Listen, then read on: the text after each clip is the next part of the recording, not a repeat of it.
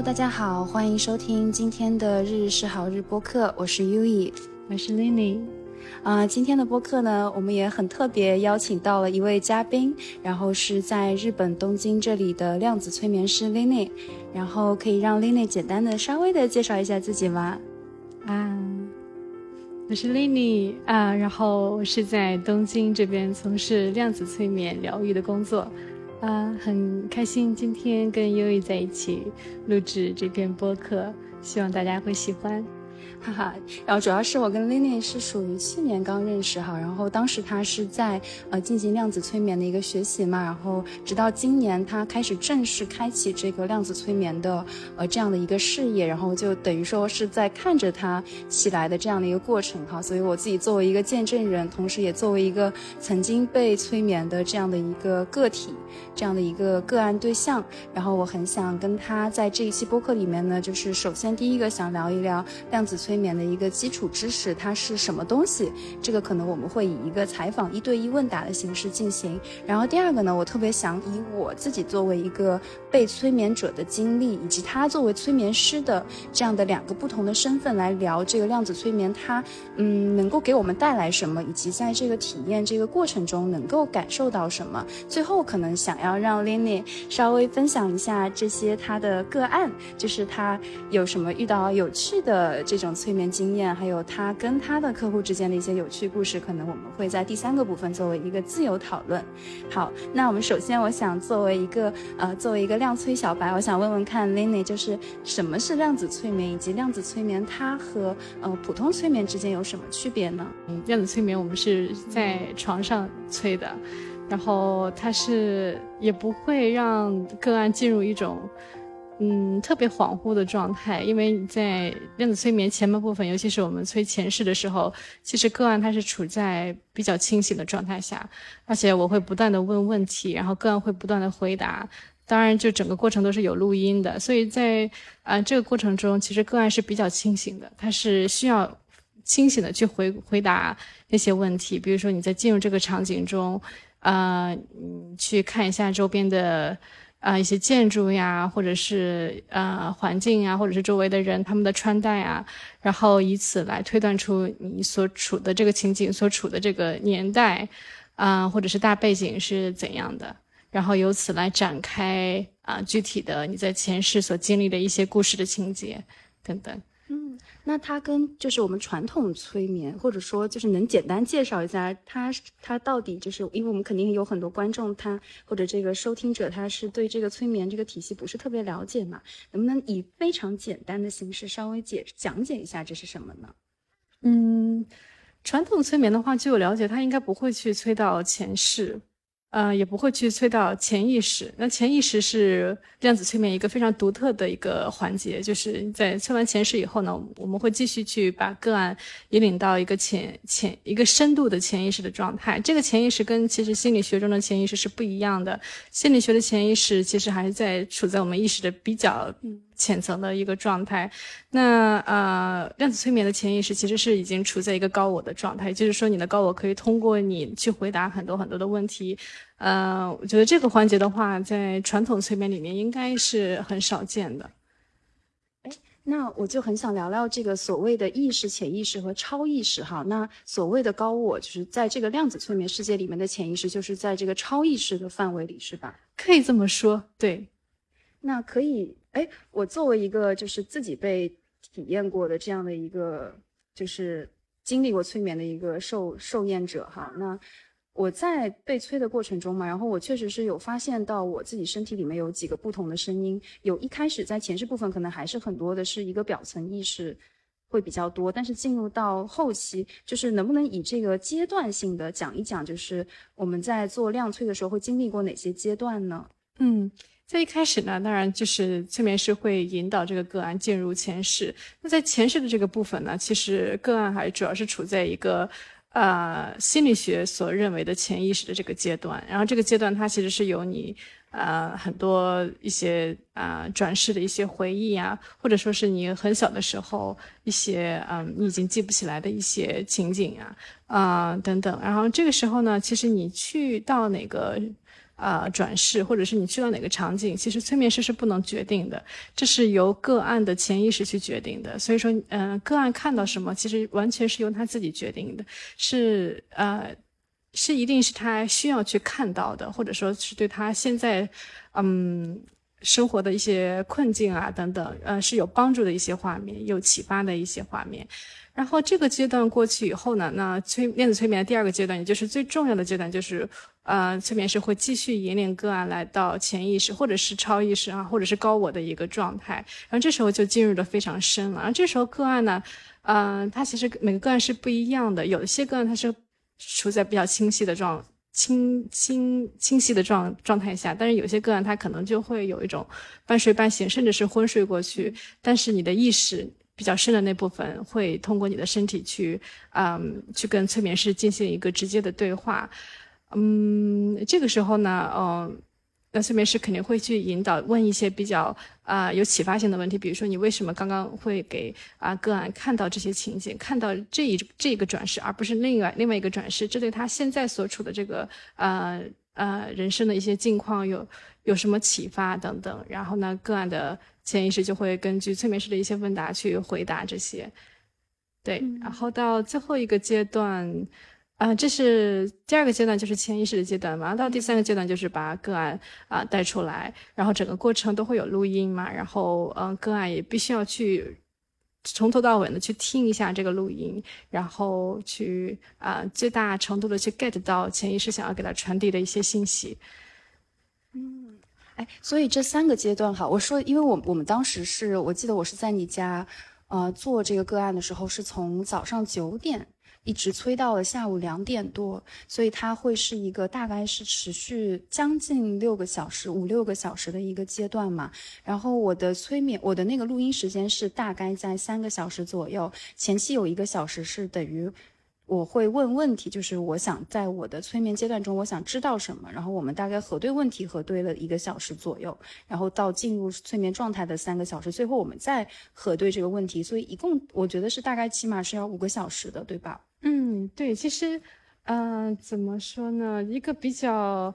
呃，典型的一个流程就是一开始个案先来到我的工作室，然后我们会先聊。两个小时左右，然后这两个小时呢，我会先问个案你为什么要来催眠，然后个案就会说他可能会呃现在生活中遇到这样那样的问题，或者他对他的前世比较好奇等等等等，呃，然后会回顾一下个案的童年，因为其实童年我们经历的东西对我们现在的生活，嗯，其实还是有蛮大的影响的。然后这部分啊走完以后呢，我们就会去一起看一下个案他提前准备的问题，因为有一些问题呢，在跟个案聊天的过程中，个案其实自己就已经知道答案，他就已经觉得不需要再问这个问题了，或者啊，或者说在聊天的过程中呢，我们会发现，哎，其实童年他可能经历过一些遭遇，还没有去啊解决好这个课题，那我会再把这个问题再加到个案的准备好的那个问题的一个列表里面。啊，然后呃，那问题准备好以后呢，我们就会进行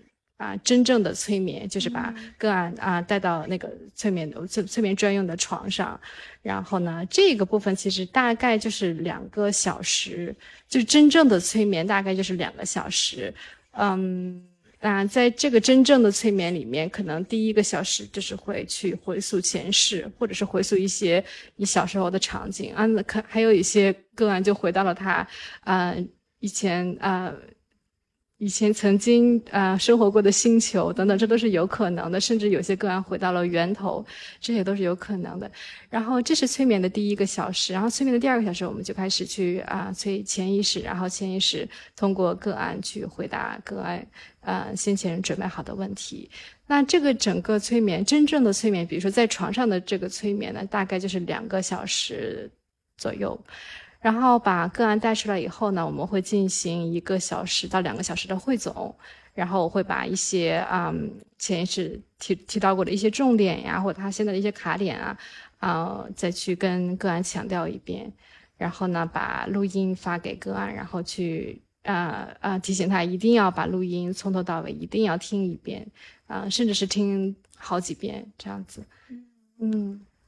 我先对这个就是一个前期的一个知识部分哈，然后接下来我想以我作为这个被催眠者，作为个案者，以及 Lenny 他作为催眠师，然后我们当时在进行催眠的这个过程，然后想跟大家做一个就是概述，因为这样也可以让大家很知道、很直观的，就是感受到哦，我能够从中感受到什么，然后或许你们。可能会有共鸣的地方，对，那就首先我是在四月十九号这一天哈，我记得很牢，然后我去的就是 Lily 的工作室，然后我们进行了一个催眠嘛，因为主要是我们俩比较熟悉了，相对而言。所以说呢，就是我们可能前期对问题的时间不需要太久，就是因为我已经提前把问题准备好了。我我当时因为我是个好奇宝宝，所以我自己准备问题的页把页，就是问题的个数还蛮多的。我估计当时有 A4 纸，我打印了三页。对，然后但是呢，呃，我们在前期可能在那个一个小时前期沟通的时候，把一些问题删掉了，就是可能这个问题没有那么重要，或者说就有些是重复性问题嘛，所以这样就是也会在前期沟通中把我的个人问题。精简了一下，我里面就是比如说会问什么，我什么时候能毕业啊？然后或者说我甚至会问我父母的一些问题啊，我会问日本未来的问题，就是等于说这个问题是什么都可以问的嘛。然后再者就是我当我进入催眠状态的时候哈，我其实觉得有一个很深的感受哈，就是我觉得你。不要去对这个东西抱有太大的执着心，就是我是抱着一个我我就是觉得我去他家睡一觉，然后挺舒服的一个过程，两个人聊聊天的过程，这样的一个心情去做的，所以我整体我个人感受是比较放松的，所以可能也在这种放松的状态下吧，你可能你反而更能进入状态哈，就是好像是我自己的一个感受，应该也有一些客人就是嗯处于那种没有放松下来的客人，应该也有蛮多的吧，嗯嗯。嗯，其实这个怎么讲，这就要看催眠师自己的专业程度。因为，呃，一开始个案来到我们工作室，是首先要少至少要进行两个小时的面谈。那这个面谈的过程，其实就是让个案去松懈下来，去放松下来，让他的那个，嗯，个人的那个。呃，思想上的防御系统去松懈下来，然后只有个案真正的、完全的去相信催眠师，然后这个催眠才可以啊非常顺利的进行。对，就是我自己个人感受，就是 Lily 她给我的感觉是一个非常能够去信赖的人哈。我觉得不仅仅是因为我们之间认识比较久，而是我觉得哪怕是不认识他的人哈，就是在见到他的那个感受、那个当下，因为我后面给他推荐了很多我的朋友嘛，然后就所有人他他的对我回来就是跟我说，他说就是那个感受是能够很平稳，能够把自己交给他的一个状态哈。所以我觉得就是这个催眠师他能够让个案对他放松放心，我觉得这是一个还蛮重。要要的事情，然后呃，等到我自己真正进入到状态中哈，就是我们开始进行催眠的这个体验，一共是三个小时嘛。就是他就是 Vinny，他当时就是一开始他会先引导我看几个画面，比如说它会让我想象一些鸟，一些就是它让我想象一只鸟是什么样子的，红色的鸟，对对对。然后呢，也会让我去看金字塔，以及让我去往我觉得最最。最最神圣的地方，最最美丽的地方，最最美美丽的地方，然后让我要让我来描述这个画面，就是我觉得在这个在催眠初期，就是这一些想象或者说这些想象引导是为了，算是为了打开这个，就是为了打开右脑，呃，因为我们很多人。或者说，大部分人在白天的时候都是以左脑的思维为主，然后其实我们想要看到的一些画面，它都存在在你右脑里面，所以这个过程就是去打开你的右脑，打开你那个有图像、有记忆的那个心智部分。然后这个小练习呢，就是为了去，也是为了引导啊个案能更好的进入我们所谓的啊西塔波、西塔波，因为催眠态其实是在西塔西塔脑波的状态下进行的，对。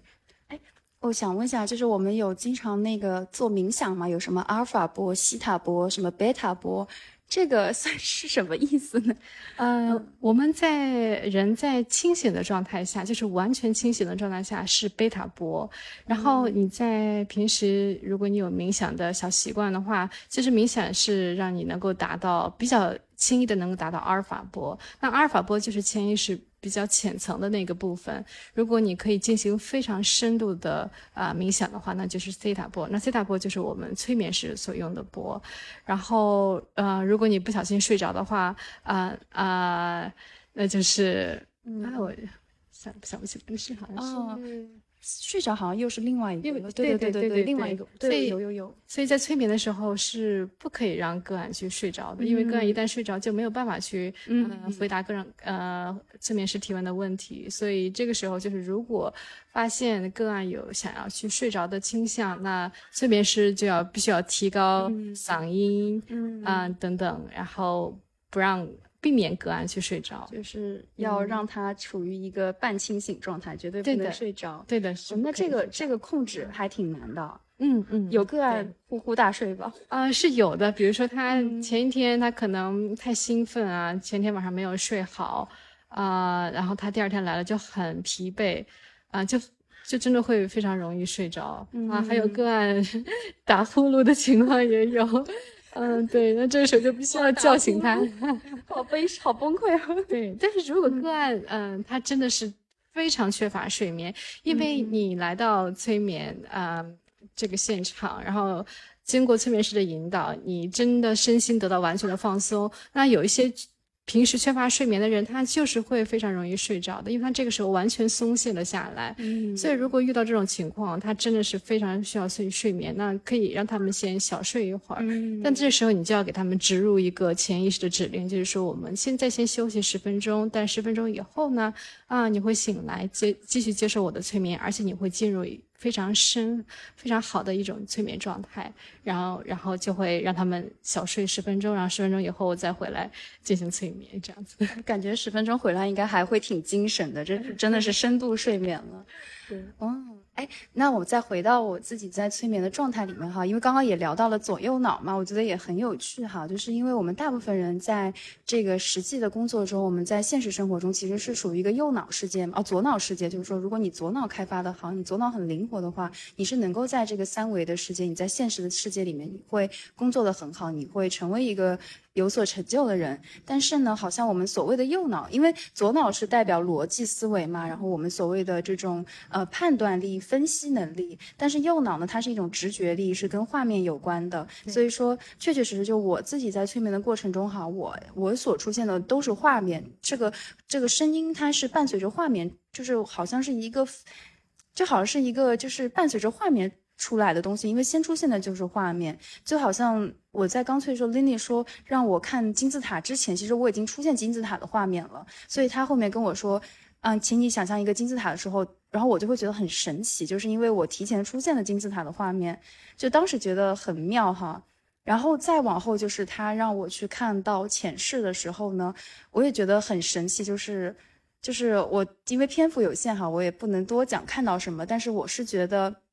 就是有一些人，他对于出现前世画面，他会是觉得是不是自己的想象，或者说是不是电视剧看多了？那如何去判断？就是或者说如何面对这种自己的质疑呢？或者说你看到这个东西到底是不是你前世这个这样的一个很多人就是一个判断心，就是如何去？嗯，放下他们。嗯，这个呢，就是在面谈的部分，我就会啊，不断的去跟个案强调，就是不要对自己有任何的质疑。你想，你所要做的工作就是告诉我，你脑海中出现的第一个画面是什么？你不要去管这个画面是你是不是真正的出现过的画面，或者是是你自己想象出来的，或者是你在电视剧看到的，都不重要。你之所以看到这个画面，它一定是有原因的。所以你的工作就是，就是告诉我你第一眼。的感受，你第一眼看到了什么？不要去质疑，不要有任何的思考啊！如果你一旦开始思考，你就又启动了左脑的部分。但是整个催眠过程中，你的左脑是必须要完全放松的，所以，所以这一点会提前跟个案强调的。对对，我就是在进入之前，Lily 她提前告诉我这些嘛，所以说当我出现画面的时候，我就是觉得啊，那这就是我的，就是我的我的高我或者我的潜意识要给我送来的画面了，所以其实就会相对你不会有任何的疑问了，你就很好，你就知道哦，那就是他送给你的画面，那它就是属于你的画面。然后我自己的话，就是我有我大概是看到了，呃，五段五五到六段前世记忆哈，有非常原始的，就是说在原始森林里的。然后也有自己作为呃是在海岛上面的一个记忆，自己作为男性的有看到过整体的，以及有在日本关于日本的两段记忆和一段在星球的，就是属于在宇宙的记忆哈。然后这个所谓的记忆呢，而且我对于我自己的性别是有认知的，就是我大我有男性的。性别认知，以及有对自己身为一个女性的性别认知，甚至说对于我在这个记忆里面它出现的一些别人的。有一些特定的角色的脸，我是有认知的，甚至这个这个特定角色的脸，他是我身边出现的人以及即将出现的人，他这个也是一种，就是这种所谓的能够看到人的面孔的样貌，或者说对于自己的有性别有一个认知，这也是一个很就是大家都会有的一个既定的认识，是吧？如果你进入的足够深的话，这个就是正常的，你就是会知道。啊，你在这一世里面，你所遇到的这些人，他们可能在在你现在这一世跟你也是有一些缘分的，啊，或者说你对，嗯，你你刚刚进入那个场景，你就知道你自己是男是女，是年少还是年长，你从事什么工作，你的家是什么样子的，你的父母在哪里，那是因为你已经啊，已经成为了那个人。其实催眠中最成功的。呃，一个因素就是你已经完全的去成为了前世的那个人，只有在这种状态下，这个催眠才会非常的成功。所以，一般如果经过催眠师比较啊好的引导，再加上个案比较良好的配合的话，嗯，大多数、绝大多数的个案都是可以在催眠中完全去成为他前世的那个人。他已经不再是这一世的自己，而成为前世的自己。所以，他前世所经历过的那些事情，他都是知道的。即使催眠师没有问他，他也是知道的。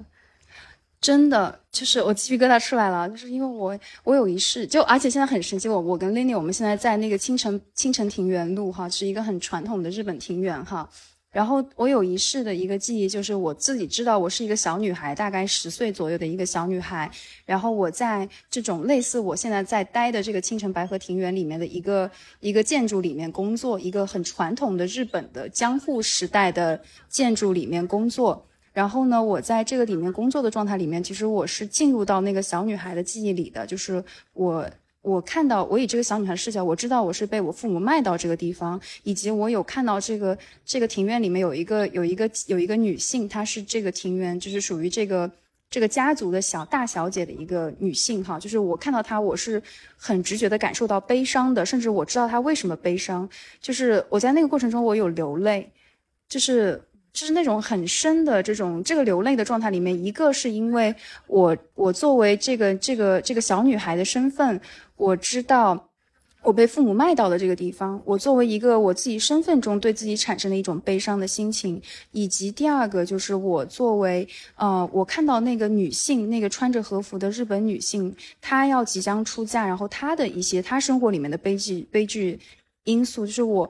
我会很感同身受的进入到一个我不仅仅是为自己感到悲伤，以及我为别人感到悲伤的一个状态里面。所以，就像 Lily 刚刚聊的，这应该就是进入到那个角色的状态里面，所以才有的情绪，对吧？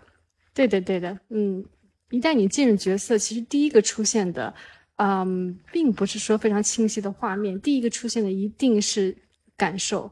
你的情绪，你的感受。然后呢，因为有时候，比如说。呃，引导个案进入前世，我有时候会问他，那你看一下周围的场景，你能看到什么？他们有时候会说啊，我其实看不太清楚，但是我现在能感到很很一种很强大的悲伤。那这个就是一个一个 sign，一个标志，就是他真的已经进入到那个前世。然后你再可以再慢慢引导他去看一些画面，或者引导啊他去一些地方等等，嗯。哇，哎，所以好，那好神奇哦。然后那然后就是当我的催眠记忆嘛，然后可能进入到了这几段里面哈，然后还有一段是在宇宙的一个记忆嘛。这个是应该很多人都能看到宇宙记忆嘛？那其实对于呃，对于个案来说的话，其实这个真的要取决于个案自己。嗯，首先是你。首先是有没有真正的在那个啊别的星球生活过？其实我们很多很多很多人都有过的，啊。其次呢是你的潜意识，它会它来决定要不要让你看到那一世的场景。嗯，如果这个对你现在的问题有帮助的话，它应该会，它可能会让你看到。当然，这个最后还是取决于个案他自己。所以这个嗯。怎么讲？或者如果你是对那一世特别感兴趣的话啊，那潜意识可能也会让你看到。所以最后总的来说还是要看个案潜意识的决定。好的，那我们刚刚主要就是聊了很多关于前世的内容嘛，它是相对于而言是催眠里面比较浅层的这样的一个阶段。那我们稍微进入到第二个阶段，就是呃关于高我，就是关于和你的潜意识催眠里面潜意识连接的阶段哈。这个阶段，我想问一下 Lily，就是你在催的过程中，你觉得这个阶段是比较难催出来的，还是说就是因人而异的这样的一个阶段呢？嗯，其实这个潜意识它是我们每个人都有的，你跟你的潜意识就是一体的，所以其实每个人啊，在理论上来说，它都是可以催到的。而且因为嗯，催潜意识，呃，你的脑波是处在西塔波嘛，西塔波就是我们嗯。我们每天每个人都会经历过两次，第一个是啊早晨你睡醒的时候，第二个就是晚上你睡着的时候。所以其实它是一个非常自然的一种脑波，嗯，也是非常自然的一种状态。就是只要这个个案他可以完全的放松，而且信任催眠师啊，并且保持完全的敞开，在催眠的过程中可以配合催眠师的引导的话，呃，绝大部分人都是可以催到潜意识的。嗯，当然，有的人有的个案，他是在催到潜意识的时候，他是完全就睡过去了。这种情况其实是比较少见的。我们会把这种人称称之为啊梦游型人格，就好像他在梦游一样。然后他呃醒过来以后，对自己刚才说的东西一点都不记得。这种人其实是比较少见的，但大部分人是处在一种。半梦半醒的状态，就是你知道自己在说一些事情，可能具体的不太记得一些细节。当然，也有一些个案，他是处在完全清醒的状态下。嗯，不管你处在哪一种状态，嗯，最后都是强烈建议你要把整个录音要完全听一遍。即使你觉得自己处在完全清醒的状态，但其实你也不一定是那么的清醒。对。哎，真的就是我自己，在我刚做完哈，我是我的感受是半清醒状态，就是我有的东西是记得的，有的东西是记不得的，所以说我真的是，嗯，就是那之后那一天我就听了一遍录音嘛，然后之后过了一个月，就我每一个月我大概都要听一次录音，然后我最近就是把录音文字化了之后，然后重新就我会觉得我现在做完催眠到九月已经是四个多月嘛。嗯，这个四个多月，好像你每个月去回回忆一下当时的内容，你都会觉得潜意识它要就是我自己想要告诉我的信息，它你的你的理解是会更深刻的，所以。就是我觉得它还是蛮有价值的，那就是最后回来哈，就是我很想问问看，就是所有人来催它，其实就是每这个量子催眠，它所谓的可以给人带来什么东西呢？就是它是来帮人解决问题，还是说它是可以有一个怎么样的一个指引呢？就是它的一个意义是什么呢？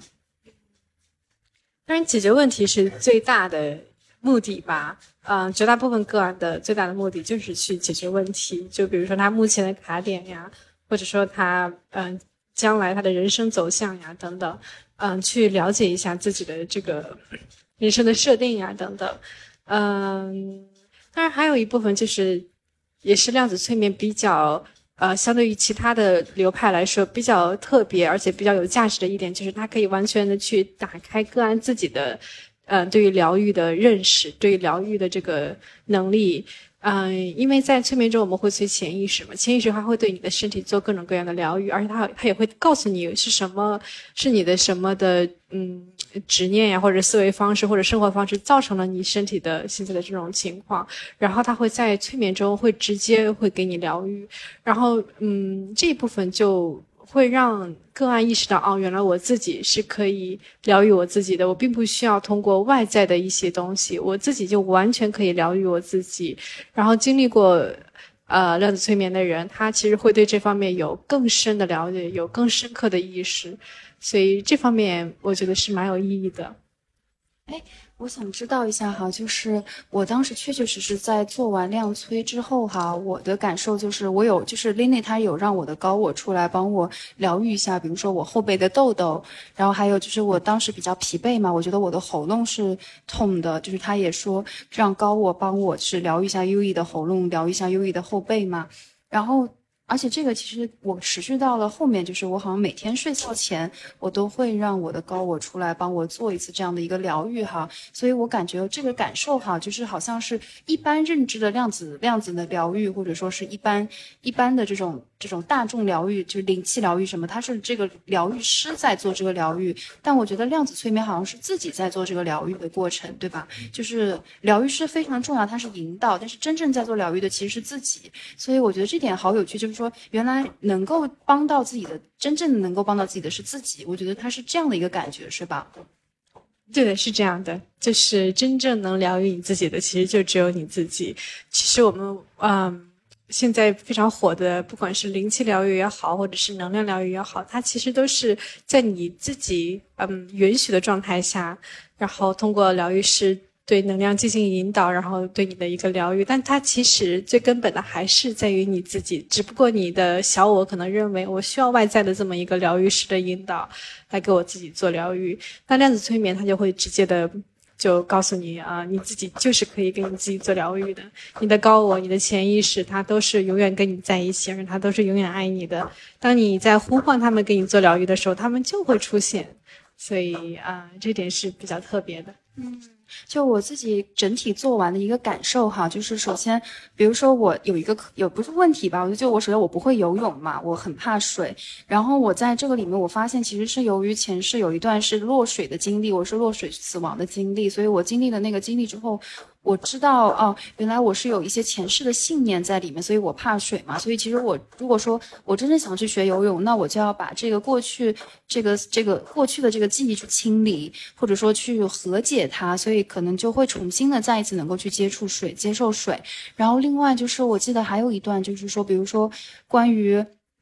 一些人际的，还有说关于自己的一些，比如说。做个人作息啊，然后他就是我觉得我的高我哈，就是我们的高我，他会给我们很直接的一个指令，比如说呃，关于。就是比如说随便说一个关于作息不好，或者说关于这个生活里面的一些小小的习惯嘛，他就会说，他说他会很直接的说，你去清扫你的灶台下面的空间，因为你去清扫你的阳台，你去清扫你的水池，他会很直接的给我一个清扫指令。然后还有就是，呃，比如说他会说你跟谁的关系，你们应该去，你应该主动去缓和他，就是。这个很神奇哈，就是我实际是按照它去做了，然后也确确实实就发现这个事情它完完全全有在通过这样的行为行动去变好，所以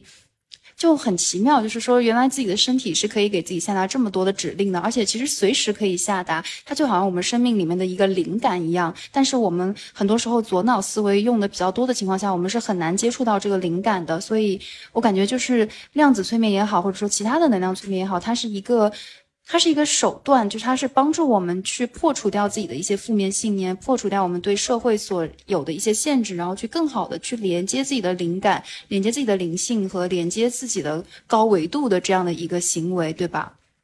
那那我再想问一下哈，就是有没有一些比较有趣的这种，你觉得这个里面好玩的一些事情和个案呢？就是说，或者说让你觉得很悲伤的故事和个案呢？就是有没有一些让你觉得好玩的事件呢？好玩的事件，其实我觉得优异的那个，就我觉得不是蛮好玩的，因为，嗯，在催到优异的告我的时候，他告我就说。嗯，因为每天晚上睡觉前都都要刷小红书、刷美女，那刷那么多美女，不如直接照镜子看看自己，自己其实比他们更美。当时潜意识说到这儿的时候，我是一直在憋笑的，一直在憋得很辛苦，但他的潜意识就非常就直白的告诉他，不要去看别的美女，其实你比他们更美。对，那嗯。比较，当然也有比较悲伤或者比较有嗯个性的，啊，就比如有一个很温柔的女生，她来做个案，她其实就是给人感觉就是特别的温顺，特别温柔。但是通过跟她面谈就知道啊，她其实她小的时候没有得到过特别多的爱，然后她父母对她爱其实是非常表面的，嗯，然后父母的感情也不是很好。然后这个女生就是长时间自己一个人在外嘛，非常的独立。然后她从小就非常的独立。然后她的一个问题就是她脸上的痘痘特别多，然后她有很严重的便秘。然后她之前也去呃看过各种各样的医生啊，包括中医啊，就会呃医生就会说她的那个呃雄性激素其实是分泌的比较高的，相对于。嗯，平均的女生来说，然后后来测到她潜意识的时候，她潜意识就说她其实它造成她雄性激素分泌啊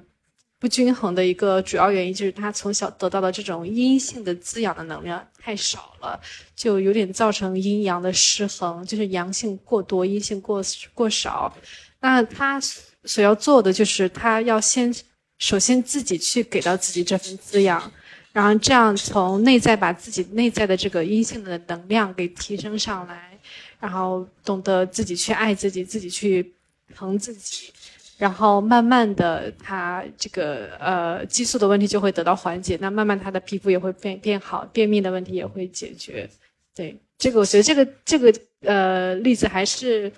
蛮值得分享的。哎，那所以其实很多例子它是关于有不仅仅是心灵上的，也有很多是身体上的，但其实身体它是跟心灵有关的，是这样的一个感觉，对吧？对的，对的，身体的。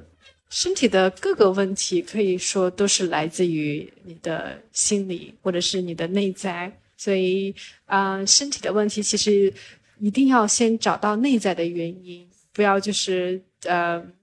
紧急的去投医，一定要先看到内在你是缺失了哪一部分，或者你有哪一部分的一些啊恐惧呀等等，然后这部分解决了，其实你的外在它很快就就会嗯。就会解决，对，就会跟上来，对。真的就是我，因为我从小就是我从青春期开始，我是后背有很多痘痘嘛。这个问题其实伴随着我还十几年的时间，所以当时我的高我他其实就是说，他说优异，他说你的背上的痘痘其实有一部分是你没有认同你自己的地方，就是你对于你自己的外貌，或者说你对于你自己的一些认知、自我认识是没有。没有，我有百分之一百的去接受的，所以他其实他说的第一个点就是你要去接受它。第二个，他说你越是背上有痘痘，你越不能把它遮起来，你反而是要把它展现出来。所以我觉得这一点哈还是蛮打动我的，就是确确实实就是，是这是跟自我接纳也有关联。所以我我后面就是我经常我最近就是就是我做完催量催之后，我就会有意识的去晒背。就是就是会适当的穿一些露露背的衣服啊，然后有有阳光合适的时候，会把背给让紫外线去烤一烤。然后我确确实就会觉得，好像随着我在把它展现的过程里面，然后它确确实有在变好，以及我对我自我的接纳。比如说，就刚刚 Lily 拆我台，说我睡觉看睡觉前小红书爱刷美女的事情嘛，其实。好像我的高伟是在告诉我说，嗯，你与其把自己很多目光放在外界，不如放在你自己身上，你自己是就是一个很很好的存在了。所以，我是觉得。很多人分不清高我和这个潜意识，就是这个表层意识的声音嘛。就是我觉得哈，真正的高我，他永远都是会告诉你要接纳自己，然后要去接纳一切，接纳把自己更多的、更敞开的去拥抱这个宇宙和生命。但是可能我们的潜意识就不是就表层意识来说，有一些社会的影响下，我们会觉得我我后背有痘痘，所以我要把它包起来，我不能让别人看到，这很羞愧。然后还有就是，嗯，这。这个事情，比如说我脸上有痘痘，我这是很不好的，就是会有很多的负面的判断。所以说，我觉得这也是区分高我和表层那个小我之间的一个区别。对，然后所以其实我真的是觉得做完催眠，从四月到九月哈，我好像对这个宇宙。的理解，以及那之后我自己重新可以去再通过冥想或者通过静坐去链接高我的能力，是直就非常直观性的变强的。所以我也很想问问 Lenny 哈，就是嗯，除了通过量子催眠，我们能够用其他的方式连接上高我吗？我觉得平时呃冥想的时候就可以。其实连接高我，嗯，怎么说呢？就是你跟你的高我一直是连着的，因为你跟你高我一直是一体嘛。就首先我们要一定要相信高我，它就是我们的，嗯，更大的一个存在。然后你要保持这份相信，然后。然后，如果你去冥想的时候，你试着去呼唤它，试着让它来到你的身体，你可能会感觉到发热呀，或者身体轻微的震动。试着去跟它谈话，可能你不会有那种非常清晰、直接的那种信息，但是它会给你一种感觉，或者是画面，或者是生活中的方方面面的一些小的提示呀，等等。嗯，其实。我们每时每刻都可以带着这种觉知去生活，不一定非要在冥想的时候。平时我们喝咖啡呀、跑步呀、读书的时候，嗯，就带着这一份更大的觉知去生活。然后慢慢的，你就会发现，其实你，嗯，你会跟更大的、更大的你的自己去认同，而不是那个非常限制性很强的小我去认同。哎，真的，就是我那天催完眠之后哈，因为我当时那天还要写论文嘛，所以我当时是催完眠，我直接就是路上一边听录音，我一边到了图书馆。然后我到图书馆写论文的时候呢，我就我就我就我就闭上眼睛，我说我说高我，你可以连接我吗？然后他说好的。就他说可以，我试着出来，然后我就感觉到我我看到了一个光，一个金色的光，它就它就照着我身体了，然后我就说高我，你陪我一起写论文吧，这真的是有。然后然后其实我那天整个人的状态哈，就是我大概就是一个小时，我我写出了平时三个小时才能产出的论文量，所以我觉得还蛮神奇的，就是。你首先就像刚刚丽丽讲的，就是你其实随时他一直在你身边，就是因为我我后面就有时候我会在神社嘛，或者说我静坐的时候，我就会说高我你在吗？他给我的回答是我一直都在。哦，就是我当时他说完我一直都在的时候，就很想哭，我会觉得就是自己是这么的被宇宙支持着，然后被关爱着，所以我会觉得就是我们每个人都可以。所以其实今天的播客其实也非常想让每一个人都知道哈，就是我们每一个人你都有一个。很美妙的天使，或者说这样的一个你自己，这么一个很很美妙、很愿意支持你的那个你，他在你身边，他一直在给你力量，而你只需要说，你你可以去尝试呼唤他，甚至说你就是很平静的感受他，就像刚刚 Lily 讲的，你可能是感到发热，你或者说像我刚刚就会感受到一个金色的光在照着自己，或者说它就是一种你感觉你你抖了一下，你震了一下，或者你打了一个嗝。好，就这种感觉是吧？哎，那比如说我们我们做饭的时候，也可以说高我能不能陪我一起做饭，然后你做的饭会更好吃，有可能哈？可以的。哇，其实高我就是你的一部分嘛。其实大家不需要说特别严肃的去，呃，对，去区别它。你其实可以在日常生活中以这种比较玩乐或者是娱乐的心态去跟他讲话。嗯，比如说刚才优宇说的，做饭的时候你也可以跟高我撒撒娇，你说哎，可不可以跟我一起做饭啊？就是或者说平时，对呀，平时逛街的时候，可以邀请高我跟你一起，然后可能你那天就会买到特别喜欢的衣服。对，好棒啊！哎，所以有一种，我记得我当时做完哈，就是 Lenny 帮我问了个问题嘛，他说他他是帮我确认那个声音，说你是优宇的高我吗？然后他说，他说，他说他是 U E 的朋友，然后他也说他就是 U E，所以我觉得好像所谓我们会用这个源源头，然后或者说用超意识或者用高我来称呼他，但是他可能这个存在哈，它不仅仅局限于这些称呼里面，它其实就是我们，它就是一个朋友，一个很温暖的存在。所以其实我还蛮开心，就是，嗯，我通过四月份催眠这个渠道，因为我之前有尝试链接它哈，但是不是特别清晰嘛，但是我我还蛮开心，就是今年有通过这个，就是这样的一种形式去，去直接的，包括现在它可以随时出来的一个状态啊，我还是蛮感动，就是有这样的一个一个经验的，就非常感谢，然后。到了稍微结尾一点哈，就我们其实还挺想聊一聊，就是呃，如果说你没有办法，就是能够找到一个很合适的催眠师，或者说你在催眠的过程中，就是你，或者说你关于你的生命有一些你想问的问题的时候，但你，你假如说你没有办法找到一个很好的催眠师的话，我想问问看 Lily 有没有一些什么样的建议给我，给到我们的读者呢？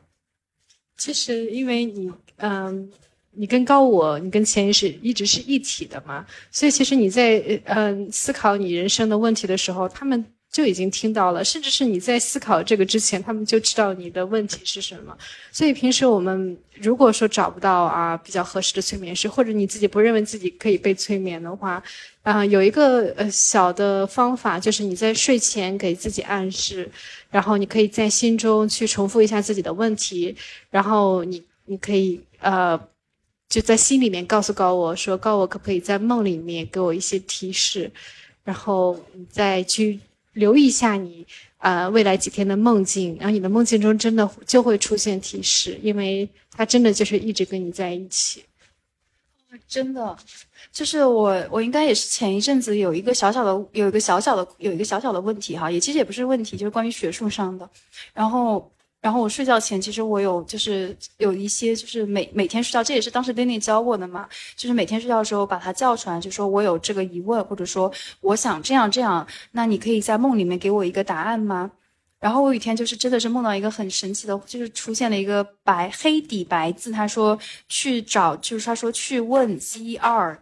就是这个 Z 二，我后面就是我后面接反应过来是自然，就是我那个问题就是随着我那天就是直接去到奥多摩一个很自然的地方去去就在那边静坐待了一会儿，然后就那个问题就迎刃而解了。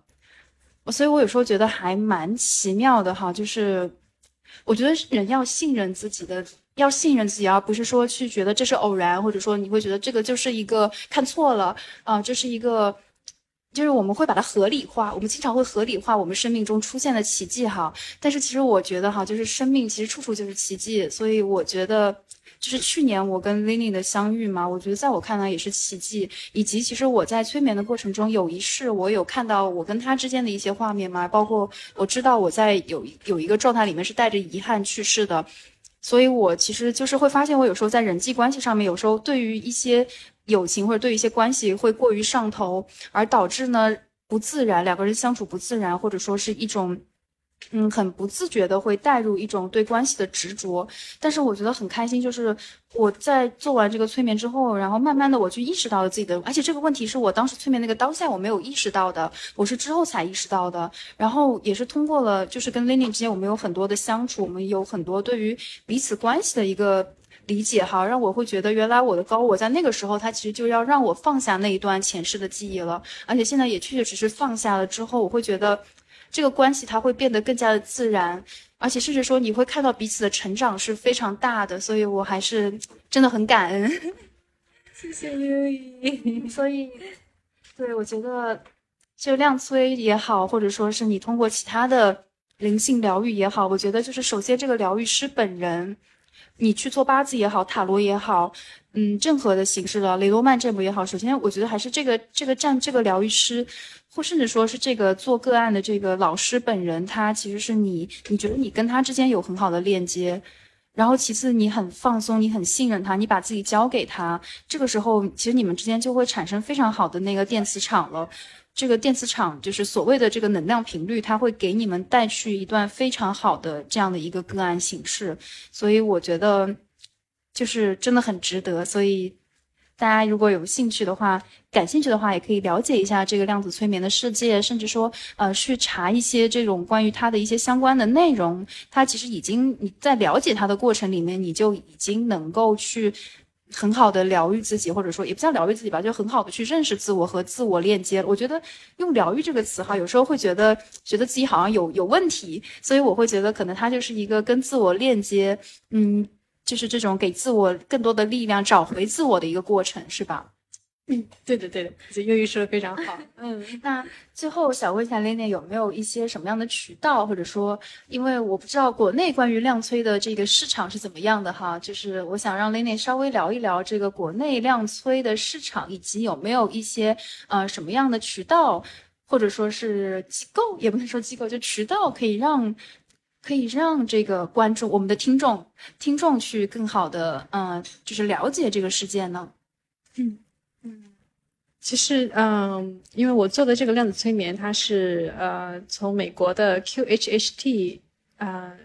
那边是我们学习的呃量子催眠的一个官方的网站，但他们在公众号其实也有也有。也有开他们的官方公众号，然后这个公众号的名字我现在嗯跟大家说一下，叫佛洛丽斯坎南 QHHT 量子催眠，或者大家可以直接搜 QHHT 量子催眠。那朵洛丽斯卡南其实是他们的呃，我们都会把她亲切的称她为朵奶奶，她是整个量子催眠体系的嗯。第一个创造人吧，但是很可惜他现在已经过世了。不过他就是给我们留下了很多很多宝贵的财富，包括整个量子催眠的体系。所以大家可以去关注他们的公众号，然后在公众号的文章里面的最下面都会有客服，然后大家可以去添加那个客服的微信，然后让呃客服去帮你找到你所在的当地有没有量子催眠师，因为呃 QHHT 量子催眠它是。必须要线下一对一的，没有办法去线上完成。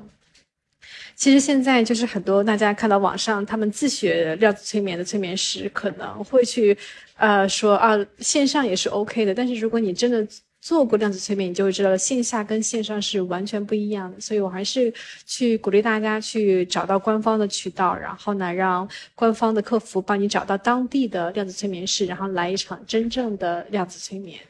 嗯，是真的，我觉得我以我自己作为体验者的情况哈，我觉得线上是完完全全不能达到你当面做的这个效果的，因为真的不一样。所以我觉得可以的话，就是去。实际的一对一的去做哈，因为其实我们现在很多疗愈很多东西它是可以线上做的嘛，但我还是觉得量子催眠这块真的是要一对一，所以啊，如果有朋友来东京的话啊，我会把 Lenny 的这个小红书到时候放在我们的这个小宇宙的介绍里面，然后它叫 Lenny 的心。哎，心灵奇旅，对，Lenny 的心灵奇旅。好，我会把这个名字也放在这个呃播客的下面。然后，如果大家感兴趣的话，也可以到呃这个小红书关注 Lenny。然后最后哈，我觉得。嗯，想稍微总结一下哈，我觉得就是我们刚刚聊了很多嘛，我会发现其实整个量催哈这个过程里面，就是我们有很多阶段嘛，一阶、二阶，也不是阶段，就是说我们前期是做催眠这个前世，然后再到到高进入到高我，以及最后的回顾哈，我觉得每一个每一个 part 都是重要的，但是也不要太执着于进入到这一 part，比如说你不要去太执着于看到前世什么的，也不需要去太执着于这个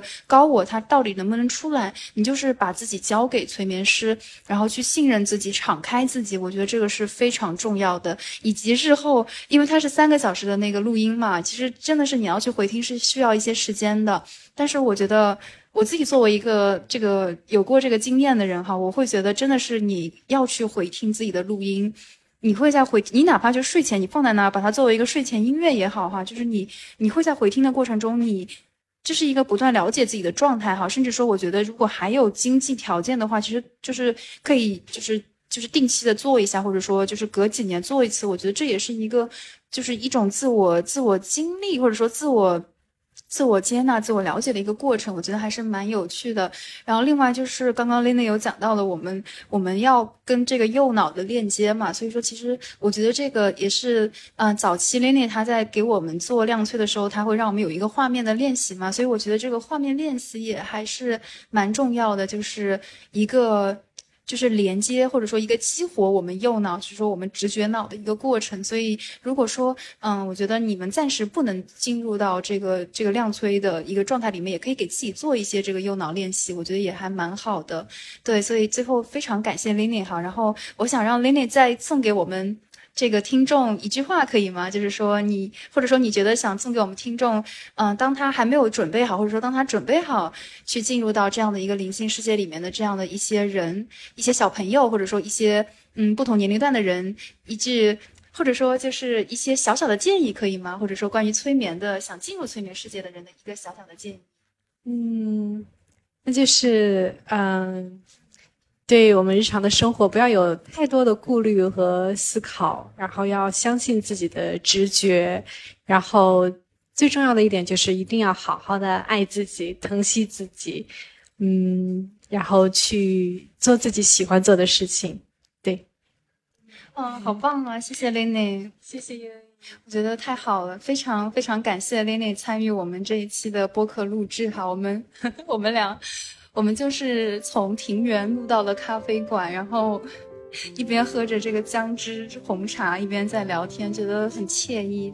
所以啊。非常感谢你们的收听。然后，如果你们有任何关于这个量子催眠，或者说关于灵性世界里面有任何的问题，或者说是有任何的好奇的地方，都可以私信我们。然后也非常感谢你们的收听，谢谢你们的时间。好，那今天的日日是好日一日播客就到这里啦。非常感谢你们的收听，谢谢你，我爱你，谢谢，拜拜。